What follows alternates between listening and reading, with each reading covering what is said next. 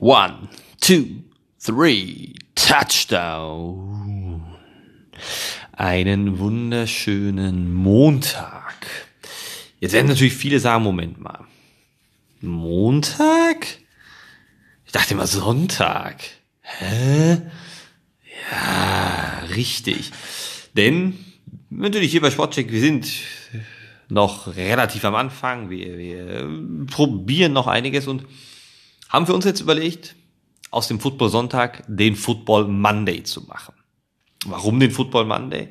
Um euch einfach noch früher und noch, ja, schneller entsprechend über das letzte Wochenende zu berichten. Das heißt, wir werden auf den, den letzten Spieltag, der von Donnerstags bis Sonntag geht, dann in der Nacht von Sonntag auf Montag deutscher Zeit noch ein Spiel beinhaltet. Ja, jetzt wäre natürlich sagen, Moment, dann fehlt doch noch ein Spiel, dann müsste doch noch ein Montags, äh, das, das ist ja das Monday Night Game, sprich in der Nacht von Montag auf äh, Dienstag deutscher Zeit, äh, findet noch ein Spiel statt. Das ist richtig, das werden wir natürlich jetzt noch nicht besprechen können. So schlau und so vorausschauend sind wir dann doch nicht.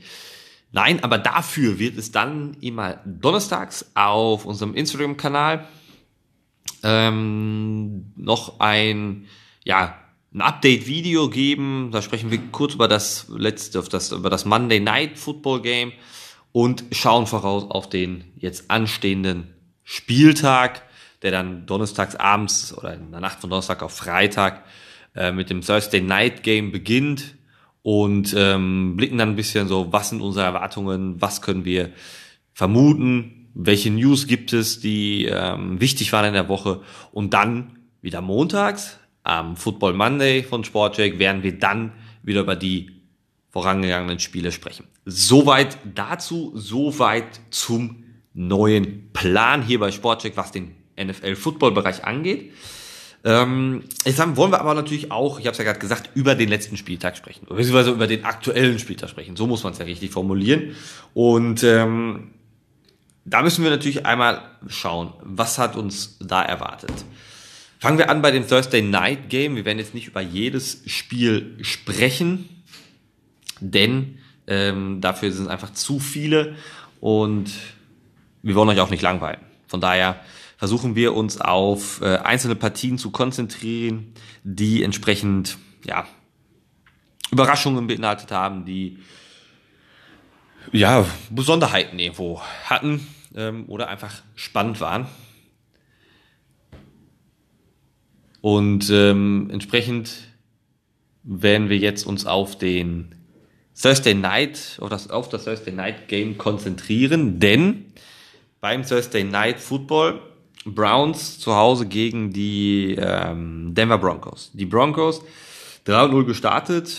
Und ja, das war's dann auch so ziemlich, was diese, dieses Franchise hingekriegt hat, denn seitdem vier Niederlagen am Stück stehen jetzt bei 3 zu 4 also alles andere als optimal. Die Browns hingegen ähm, sind jetzt auch noch nicht das, das, das Gelbe vom Ei spielen, aber naja, sie haben zumindest ein 4 zu 3 Record. Aber das ist gar nicht die Besonderheit gewesen, denn es war Baker Mayfield verletzt und äh, Nick Chubb, ach Nick Chubb sage ich schon, auch verletzt, ja, der war auch nicht dabei, genauso wie Kareem Hunt und, und Jarvis Landry. Ähm, aber bei den Browns gestartet ist Case Keenum. Tatsächlich, Case Keenum spielt immer noch, man kann es sich fast nicht vorstellen. Hat auch eine ganz solide Partie gemacht. Dafür, dass er ein guter, er ist ein guter Backup. Er ist ein guter Backup-Quarterback. 199 Yards, ein Touchdown, 31 von 33 Versuchen an den Mann gebracht. Ähm, das ist, das ist in Ordnung. Ist jetzt nichts Besonderes, aber es ist in Ordnung. Ähm, stark hat dann halt auch, dass halt die, die Running Backs dann übernehmen und, und liefern, wie gesagt, ähm, Nick Chubb und Kareem Hunt, beide verletzt. Dann äh, musste Johnson, der Running Back, übernehmen und ähm, ja, Dearness Johnson hat jetzt nicht, dass er wahnsinnig wahnsinniges Spiel gemacht hat, aber 22 Carries für 146 Yards, das ist gut. Das ist gute, gute Stance. Ähm, wie gesagt, er ist jetzt, wird jetzt kein Nick Chubb äh, auf Dauer ersetzen, aber die Browns können froh sein, dass sie dann einfach so einen haben, der in der Lage ist, einzuspringen und ähm, dann auch abzuliefern. auf der, der Running Back Position. Das hat er, damit die Browns 4 zu 3 Record, alles Gypti. Gehen wir auf den Sonntag, denn ähm, das ist natürlich das, was am, ja, wie soll man sagen, aktuellsten natürlich noch ist, unterm Strich. Ähm, es gab einige Backpfeifen, boah, rechts, links, ein voll in die Fresse. Also es war, glaube ich, alles dabei. Ähm, ich weiß noch nicht mal, wo man da genau anfangen sollte, denn äh, gehen wir von der Uhrzeit mal los. Die Giants gewinnen gegen die Carolina Panthers 25 zu 3. Ähm, das Besondere an diesem Spiel war, dass ähm, es zwischenzeitlich einfach 3 zu 2 stand und dann 5 zu 3. Wo man sich die Frage stellt hat, Moment, äh, spielen wir hier American Football oder sind wir irgendwie jetzt in einer anderen Sportart angekommen? So, hm, wovon, wovon reden wir zum Teufel? Ähm, denn es war wirklich, ja, ein ganz komisches Spiel. Für die Giants natürlich unterm Strich, äh, ja, gutes, guter Sieg, ein wichtiger Sieg. Damit steht man jetzt, ähm, wenn man sich die Tabelle anschaut, immerhin mal bei zwei Siegen. Das ist, sind für die New York Giants schon viele, denn die New Yorker Football-Teams sind auf alle Fälle nicht vom äh, Siegen verwöhnt. Für die Panthers, soll man sagen, läuft herzlich wenig. Christian McCaffrey ist, merkt man einfach, wie wichtig er für dieses Franchise, für diese Offense ist. Er immer noch verletzt, immer noch nicht da und ähm, man hat so einen guten Start hingelegt. Steht jetzt auch bei vier Niederlagen, 3 zu 4. Ähm, da läuft nicht, würde ich sagen. Läuft nicht und ähm, mal schauen, wie es da weitergehen wird. Das äh, zweite Spiel äh, über das wir reden müssen, sind die Patriots. Die hatten die New York Jets zu Gast, Divisionsduell. Und was soll man sagen? Es bleibt dabei. Die Jets sind die Jets und die Jets tun Jets Dinge. Am Ende 54 zu 13. Das ist Ansage. Nach dem ersten Quarter 14-0. Nach dem zweiten Quarter ähm, haben die, die Patriots nochmal 17 Punkte draufgepackt. Und dann stand es auf einmal 31 zu 7 und im vierten Quarter 20 zu 0 nochmal draufgepackt. Ähm, das war schon, das war schon echt, echt schwach. Man kann es nicht anders sagen. Es war echt schwach, was die Jets abgeliefert haben. Zu einem Überfluss hat sich Zach Wilson auch noch verletzt, der dann verletzungsbedingt raus musste am Knie. Wie geht's da weiter mit Zach Wilson? Er ist ein, er man kann hoffen, dass er nicht allzu lange ausfällt. Er ist ein Rookie Quarterback. Ähm, das Problem bei den Jets ist definitiv nicht die Quarterback-Position. Äh, ich denke, Zach Wilson ist einer, der für die Zukunft von den Jets guter sein kann. Er braucht einfach nur länger Zeit, denn er hat nicht dieses Team um sich herum, wie vielleicht andere, wie ein Mac Jones auf Seiten der Patriots, der einfach ein, eine gute Defense hat, der eine gute Roller hat, ähm, der perfekt in das System der Patriots passt, mit kurzen Pässen, kurze, schnelle Pässe, so wie Tom Brady damals zu seiner, Zeit, äh, zu seiner Zeit. Und ich glaube, das ist bei den Jets halt, die sich komplett im Umbruch befinden, halt deutlich schwieriger. Ähm, er hat halt nicht die, dieses Kaliber an Spielern wie ähm, Mac Jones beispielsweise auf der anderen Seite. Man muss ihm die Zeit geben, man muss dieses Team weiter formen. Ich glaube, dass er der richtige Mann für die äh, New York Jets ist, aber da sind wir uns natürlich alle einig, ähm, irgendwann musst du auch mal liefern. Und das, das tut er nicht, wenn man sich die Division jetzt anschaut. Die Jets bleiben bei einem Sieg. Die Patriots haben jetzt drei auf ihrer Seite. Drei zu vier ist der Rekord der Patriots. Also für die Jets wird es nicht weitergehen, das ist klar. Für die Patriots ähm, sind auf alle Fälle im Rennen, wie man sagt man im Football, in the hand. Und ähm, ja, versuchen da mitzunehmen, was, was geht. Ähm, ja, gleich reden wir tatsächlich über jedes Spiel, aber ähm, über das müssen wir auf alle Fälle noch reden. Das sind die Tennessee Titans.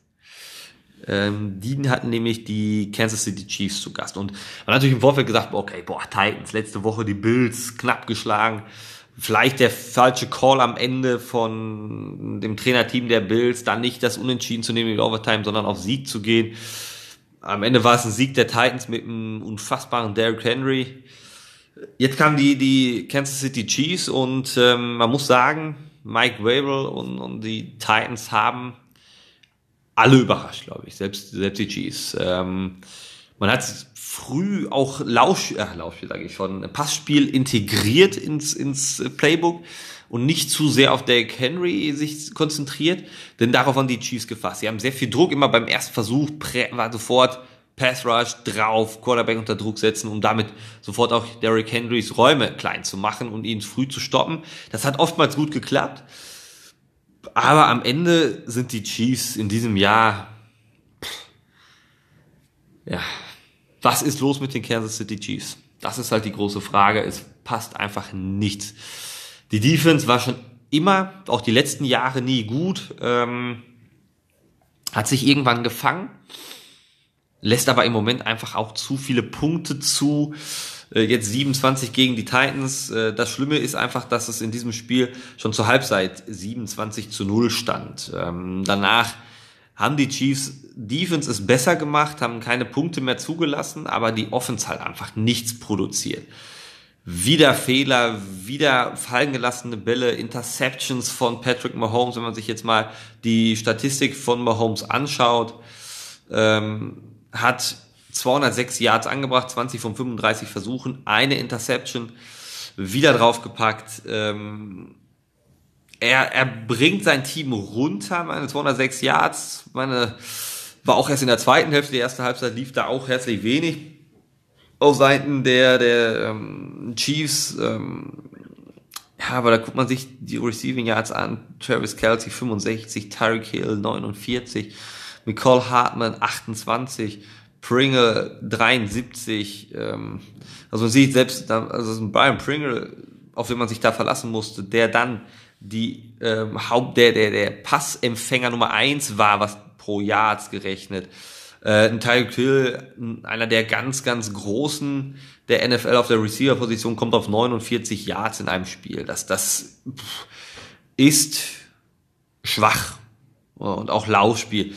Äh, Running Back Darren Williams 20 Yards, 20 Yards. Also das sind zwei First Downs, aber der da nicht am Stück gelaufen. Das, das ist halt viel zu wenig am Ende zu einem Überfluss. Mahomes ähm, ja, wird, wird gesackt, kriegt, äh, beziehungsweise er, er wirft will, will den Ball noch wegwerfen, dadurch ähm, ist es dann ja ein Fumble ähm, und ja, Ballbesitz dann durch die Titans, da kriegt halt da das Knie vom Verteidiger ab, muss dann ins Zelt, kommt danach aber wieder aus dem Zelt raus, bleibt an der Seitenlinie. Also da auch die Frage, Gehirnerschütterung, hm, was, was passiert, Concussion-Protokoll, ja, nein. Äh, fällt er jetzt auch noch aus, muss Chad Henney übernehmen, der hat dann das restliche Spiel begleitet, weil da stand, war das klar auch, da war im, im vierten Quarter, da war klar, das Ding ist durch, da wird nicht mehr viel passieren auf Seiten der Chiefs, ähm, die damit ein, ein 3 zu 4 Record aufweisen ähm, ich weiß nicht, was da los ist. Ähm, die Raiders mit 5 zu 2 sind Divisionsführer, die Chargers 4 zu 2 ähm, haben eine Bye Week. Ähm, das heißt, die könnten auch auf 5 zu 2 dann kommen und, und die Chiefs, ja, es wird nicht einfach, es wird keine leichte Saison. Ähm, man muss halt diese Fehler vermeiden. Es sind viele Turnovers, es sind Fumbles dabei, wo man wieder Ball verliert, Patrick Mahomes auch einmal rennt er selber, wird dann noch, bevor er slidet, ähm, fängt, will, will halt den Schritt, noch einen Schritt mehr machen, dann erst sliden und dann wird er getackelt. Der Ball wird freigeschlagen, Fumble, Ballbesitz auf Seiten der ähm, Titans, die dann das Feld runtermarschieren. Und wenn man jetzt mal schaut, die Titans äh, nach dem anfänglichen Stotterstart, jetzt 5 zu 2, sind absolut im Rennen ähm, Julio Jones, AJ Brown, Derrick Henry, Ryan Tannehill, mega Spiel auch gemacht, wenn man sich jetzt mal die Statistik von gestern anschaut, ähm, beeindruckend, wenn man auf die Titans geht. 270 Yards, ein Touchdown, ein Interception äh, von Ryan Tannehill, AJ Brown, 8 Carries, 333 Äh, acht Catches, 133 Yards. Ähm, Julio Jones weniger angeworfen, nur 38 Yards, aber halt auch wichtige wieder gemacht. Und, und Derrick Henry, wenn man sich da die Rushing Yards anschaut, 86, also lockeres Spiel. Ähm, aber wie gesagt, am Ende ist es deutlich für die Titans. Es war auch zu keinem Zeitpunkt, dass man Gefühl hat, okay, die, die Chiefs kommen hier nochmal rein. Und das sind, das ist unerwartet. Man wird schauen, wie es da weitergehen muss. Ähm, Andy Reid, Eric Bieniemy müssen was für die Offense finden. Spagnolo muss was für die ähm, Defense finden, weil sonst pff, wird das definitiv nichts mit den Playoffs. Vor allem erschreckend ist, man hat jetzt aus Sicht der Chiefs. Man hat gegen die Bills verloren, Divisionsführer, gegen die Ravens verloren, Divisionsleader, gegen die Titans verloren, Divisionsleader. Also alle und die Chargers aus der eigenen Division verloren. Also vier Niederlagen gegen die aktuell Top-Teams der jeweiligen Division oder zu dem Zeitpunkt Divisions-Top-Teams. Ähm, das sind nicht die Chiefs, die man aus den letzten zwei Jahren kennt. Aber mal schauen, was uns da noch erwarten wird. Ähm, dann über das Spiel Bengals. Über die Bengals will ich gar nicht so viel reden. Was man sagen muss, Cincinnati, holy shit, Alter. Cincinnati ist on fire, aber richtig on fire. 71, ach 71, 41 so 17 schlagen die Bengals die Baltimore Ravens. Und das ist halt beeindruckend, weil Baltimore bis zu dem Zeitpunkt eine unfassbare Saison spielt, äh, haben die Chiefs geschlagen, Lamar Jackson endlich auch als Passer in Erscheinung getreten. Aber was die Bengals abgeliefert haben in Baltimore, holy shit, wenn man sich anschaut. Zur Halbzeit steht es 13 zu 10 für die Bengals. Im dritten Quarter 14 zu 7. Also das dritte Quarter zwei Touchdowns Bengals, ein Touchdown Baltimore. Ähm, und im letzten, im vierten Quarter nochmal zwei Touchdowns Bengals, kein Touchdown die Ravens. Also dieses Team, es liefert. Joe Burrow, mega Quarterback. Nachdem er im ersten Jahr schon viel gezeigt hat, dann verletzt war. Aber er hat die Zeit jetzt. Die O-Line funktioniert besser. Mit Jamar Chase, der einen Rekord aufgestellt hat, ähm, über 700 Yards ähm, als, als erster Spieler in seinen ersten sieben ähm, Spielen in der NFL gemacht. Also die Connection Burrow, Jamar Chase, sie funktioniert, sie liefern ab. Ähm, dazu Joe Mixon als Running Back, wenn man sich die Statistiken der Red Bengals anschaut. Joe Burrow 416 Yards, drei Touchdowns, eine Interception. Passer Quarterback Rating von 113,5. Jamar Chase 8 Catches, 201 Yards. Das ist verdammt stark. Joe Mixon 59 Yards, ein Touchdown. Jamar Chase hat ein Touchdown. Uh, Usoma, der Thailand, hat zwei Touchdowns. Also äh, das Team funktioniert und man muss tatsächlich sagen, Lamar Jackson gar nicht schlecht gespielt. 15 von 31, 257 Yards, ein Touchdown, keine Interception. Ähm, aber am Ende sind die, sind die ähm, Bengals zu stark. Und wenn man sich die Division anschaut, und das überrascht tatsächlich, wenn man sich überlegt, was die Bengals die letzten Jahre gemacht haben. Es war ein Divisionsduell gegen die Ravens und ein so wichtiger Sieg. Die Bengals führen die AFC North an. 5 zu 2 ist der Record, bei den Ravens auch, aber halt durch die Divisionssieg die Bengals vorne. Wer hätte das gedacht? Ich glaube niemand. Niemand hätte die Bengals da eingeschätzt, wo sie jetzt stehen, aber sie stehen da und sie stehen da zu Recht. Und wenn man legt, dass das eine Spiel gegen die Packers ähm, genauso gut hätte ein Sieg für die Bengals sein können. Äh, man hätte 6 zu 1 stehen können. Holy shit. Mega-Team. Sie liefern, sie funktionieren. Und ähm, ja, Hut ab an die Bengals. Und dann kommen wir zu den späten Spielen. Die wollen wir kurz und knapp halten, denn an sich sind sie wenig überraschend. Sie sind noch sehr deutlich ausgefallen. Die Cardinals bleiben ungeschlagen, 7-0 einzige Team der NFL in dieser Saison, was ungeschlagen ist, schlagen die Houston Texans 31 zu 5. Ähm, da will man kurz auf die Statistiken schauen bei den Cardinals, denn das ist immer beeindruckend.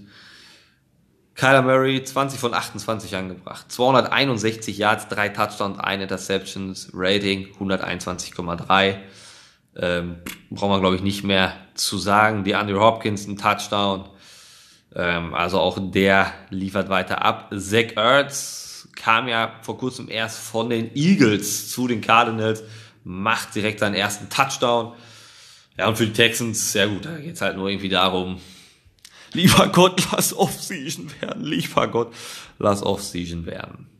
Anderes Spiel, die Buccaneers, äh, war ja live zu sehen auf Pro7 Max, zu Hause 38 zu 3. Ähm, Tom Brady mit 44 den nächsten Rekord aufgestellt. Ähm, also der Typ liefert ab, muss man halt auch einfach nahtlos anerkennen, ob man ihn mag oder ob man ihn nicht mag. Ähm, aber ja, er hat's, hat's verdient. Also das war der 600. Also er hat in dem Spiel seinen 600. Touchdown geworfen. Das ist ein mega, mega, mega Statistik. Ähm, dann eine kuriose Szene, die muss ich noch erzählen. Ähm, denn Touchdown Pass, Mike Evans, Touchdown Buccaneers. Das war der 600. von Tom Brady. Und Mike Evans hat es wohl nicht registriert, verschenkt den Ball dann ins Publikum. Und äh, aber diese Rekordbälle will man als Spieler natürlich mitnehmen. Das ist Tom Bradys Ball, er soll, den muss er haben, das ist sein Ding. Ähm, und an der Seitenlinie hin und her und er so, und dann hat Mike Evans das registriert, oh Gott, scheiße, hab den Ball abgegeben, oh, sorry, Alter. Ja, und dann ähm, kam dann einer vom Coaching-Staff, der dann zu dem Fan gegangen ist, mit ihm verhandelt hat und hat dann den Ball zurückbekommen, damit Tom Brady sein mitnehmen kann.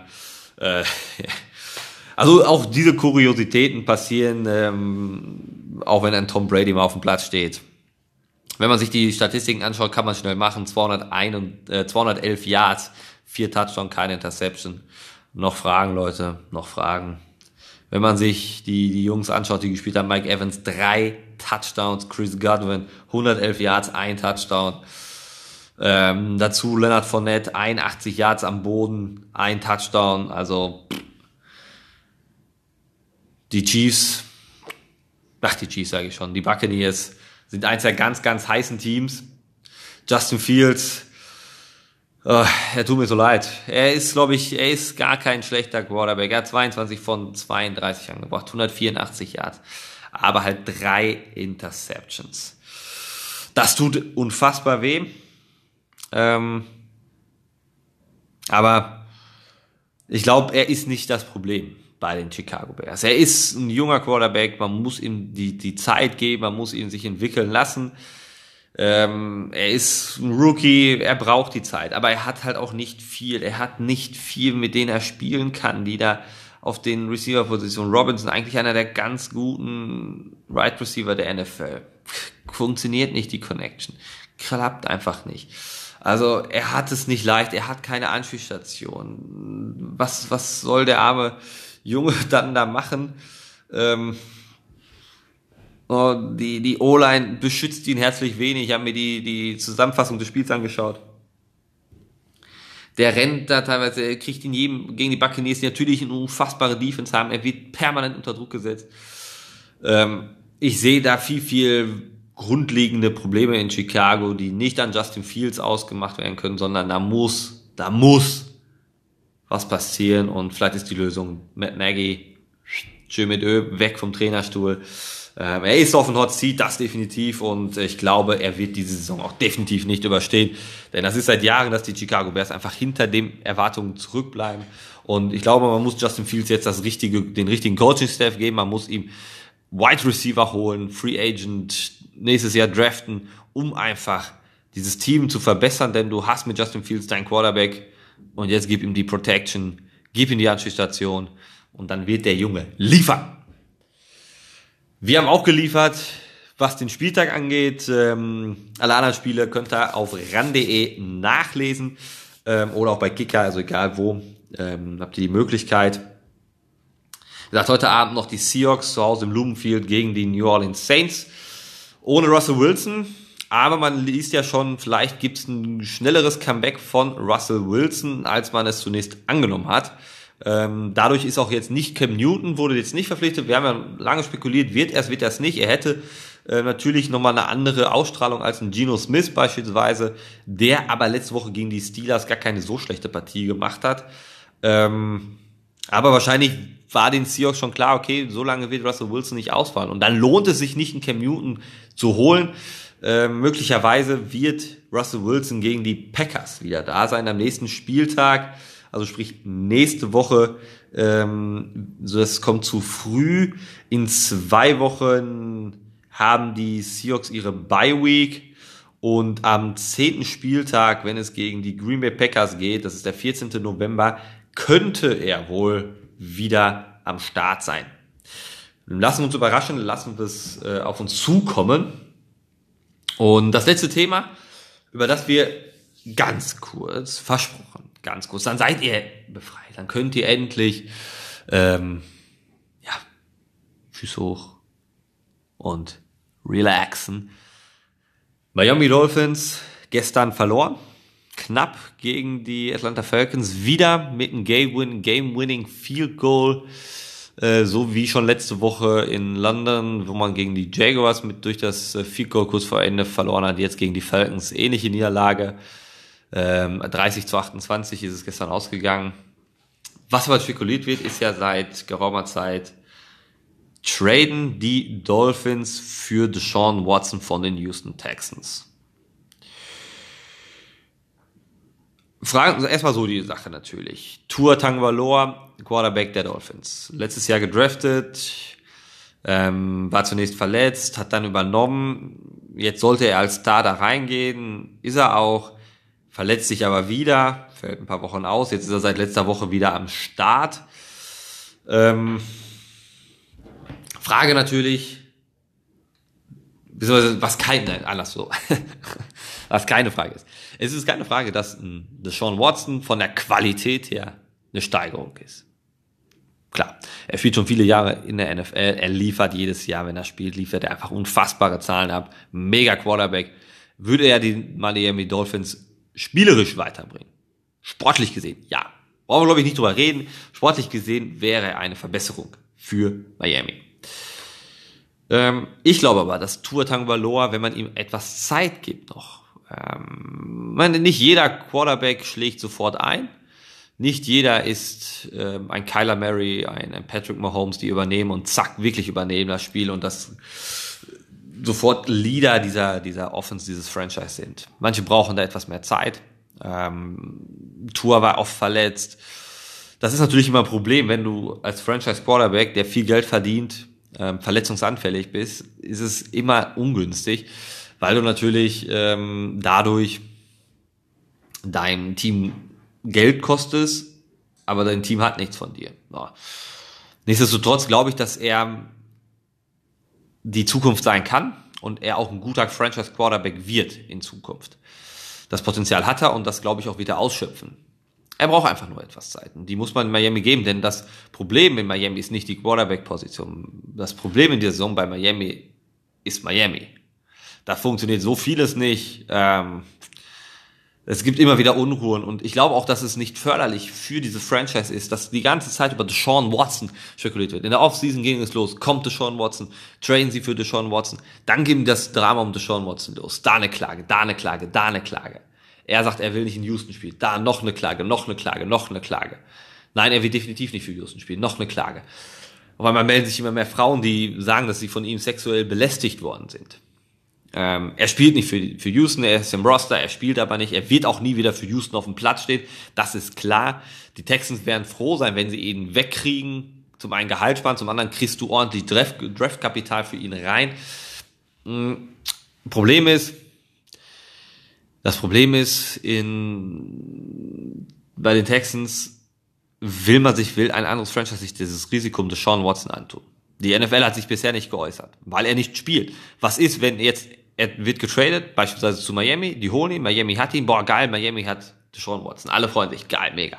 Ja, er soll, er soll spielen. Also muss die NFL nun doch reagieren und etwas sagen. Suspendieren sie dann, sperren sie ihn, ähm, wird er gesperrt dass man sagt, ne, solange dieser, dieser zivilrechtliche Prozess noch läuft, darfst du nicht spielen. Na, dann hat Miami getradet, entweder gibst du Tour noch mit ab oder ein anderes Franchise holt sich Tour Tangwaloa dann rein. Ähm, oder du, du setzt Tour auf eine Bank, sitzt ihm Deshaun Watson vor die Nase, der wird dann ähm, gesperrt, also muss Tour übernehmen, der dann aber sagt, ey Leute, völlig gebrochen im Kopf, weil man ihm nicht dieses Vertrauen checkt, auf einmal, ja, du spielst jetzt nur, weil der andere gesperrt ist. Ähm, es wäre mir aus dem Dolphins Sicht zu viele Fragezeichen, die da über meinen Kopf schwirren würden, weshalb ich dieses Risiko nicht eingehen würde an Miamis Stelle und stattdessen bleib bei Tour, vertrau auf Tour, versuche erstmal die anderen Probleme in deiner Franchise zu lösen und gib ihm noch ein drittes Jahr. Und wenn er dann nicht liefert, kannst du immer noch traden ähm, oder halt die Saison abwarten und, und in der Offseason dann schauen, ob sich um Deshaun Watson irgendwas ergeben hat ähm, und ihn dann immer noch versuchen zu traden. Klar werden dann viele andere Franchises, wenn die Geschichte vorbei ist, auch noch auf den Plan treten und er wird teurer, was das Draftkapital angeht, aber wenn du ihn jetzt holst, du weißt nicht, ob er dir jemals auf dem Platz stehen wird, ob er gesperrt wird, kommt er ins Gefängnis, was auch immer. Fragezeichen, Fragezeichen, Fragezeichen. Also mal schauen. Ähm, nächste Woche Dienstag ist Trading Deadline, 2. November. Mal schauen, was ähm, bis dahin passieren wird. Und ähm, vielleicht werden wir Montag schon drüber sprechen. Sonst, wie gesagt, aller, aller, aller spätestens nächste Woche Donnerstag dann im ähm, Football auf Insta von, von Sportcheck. Ähm, das werden wir dann, dann sehen, weil bis dahin werden wir wissen, wird getradet und wer wird getradet. Also, das soll's für heute gewesen sein. Das soll's hier an dieser Stelle gewesen sein. Und ähm, ich lasse euch mit, mit einem, mit einer Statistik gehen. Für alle, die vielleicht sagen, hm, Tour, gutes Thema, ist er die Zukunft? Statistik gegen die Falcons. 291 Yards, 32 von 40 angebracht, vier Touchdowns. Ja, zwei Interceptions, aber der Junge weiß, wie es geht. Gib ihm das Vertrauen und er wird die Zukunft von Miami. In diesem Sinne, lasst euch den Bahama Mama schmecken.